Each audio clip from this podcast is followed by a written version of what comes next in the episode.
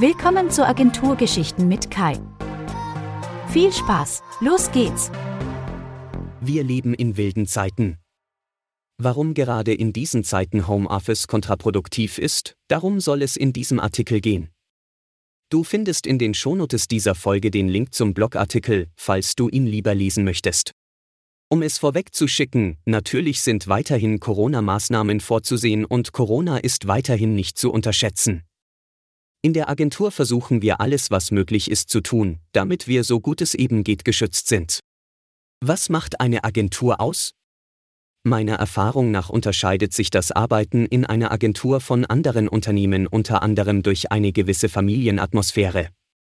Nicht nur, dass wir in der Agentur so gut wie immer den fachlichen Dialog suchen und gemeinsam an Projekten arbeiten, oft sind die Kolleginnen und Kollegen mehr als eben das. Eine Agentur bietet und bildet auch einen sozialen Ankerpunkt. Und das ist auch der Grund, warum sich Menschen entscheiden, in einer Agentur zu arbeiten. Sie suchen mehr als eine Arbeit, sie suchen einen Zusammenhalt, das Kooperative. Das ist nicht religiös gemeint und ich möchte auch keine Assoziationen zu 10-Stunden-Tagen wecken. Im Gegenteil, bei uns sollen die Menschen nicht länger arbeiten. Das nur am Rande. In dieser Welt ist es für alle wichtig, wie es dem anderen geht, was in ihr vorgeht, was ihn treibt. Und da gibt es wenig Grenzen zwischen privat und beruflich. Hieraus entstehen soziale Geflechte, die helfen, einen Ankerpunkt zu haben. Natürlich strahlt diese Kultur auf die Arbeit aus und fördert die Zusammenarbeit in Projekten. Es ist eben mehr als diese Tasks abarbeiten. Es geht auch um das Wie, den Austausch, die Prozesse, das Lernen und die Verbesserung aller. Mensch und Arbeit. Man kann sich fragen, ob es den privaten Menschen und den ganz anderen Menschen auf der Arbeit gibt. Einfache Antwort, es gibt ihn nicht. Man kann sich nicht teilen, zumindest nicht für lange Zeit. Das Arbeitsumfeld, die Aufgaben der Arbeit, das sind wichtige Komponenten, die einen großen Teil meines Tages ausmachen. Hier zu versuchen, nur zu arbeiten, frei nach dem Prinzip Augen zu und durch, wird auf lange Sicht große Unzufriedenheit verursachen. Daher halte ich es für so wichtig, eine Arbeit zu haben, wo nicht nur die Arbeit stimmt, sondern auch das Umfeld um mich herum. Videokonferenz, schöne neue Welt. Und so bequem. Da lächelt Hans und freut sich drauf, in den Austausch mit Petra zu gehen. Doch mal ehrlich, bekommt Petra mit, dass es Hans gar nicht gut geht?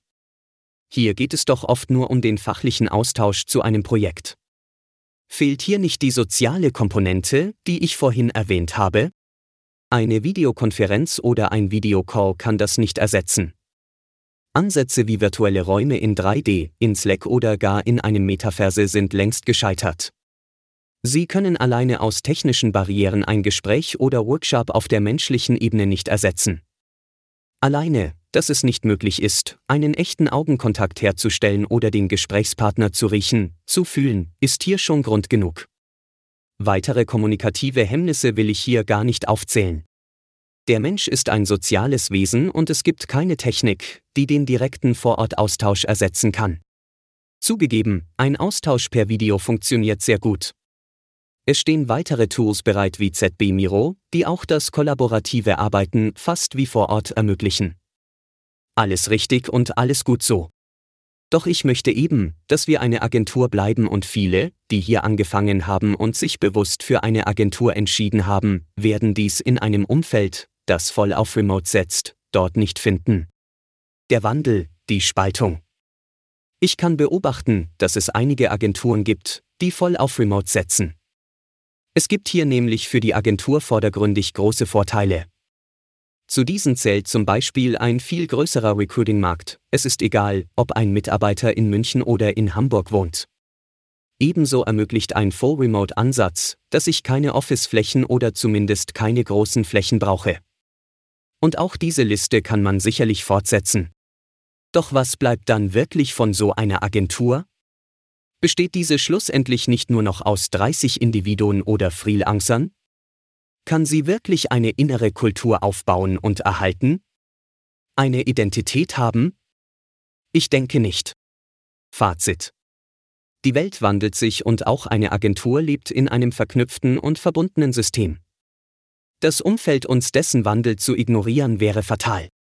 Und auch wenn es einige Vorteile gibt, auf ein Team im Homeoffice zu setzen, verzichte ich gerne auf diese, da mir Kultur, Menschen vor Ort und das Zusammenarbeiten in einem Raum viel mehr wert sind.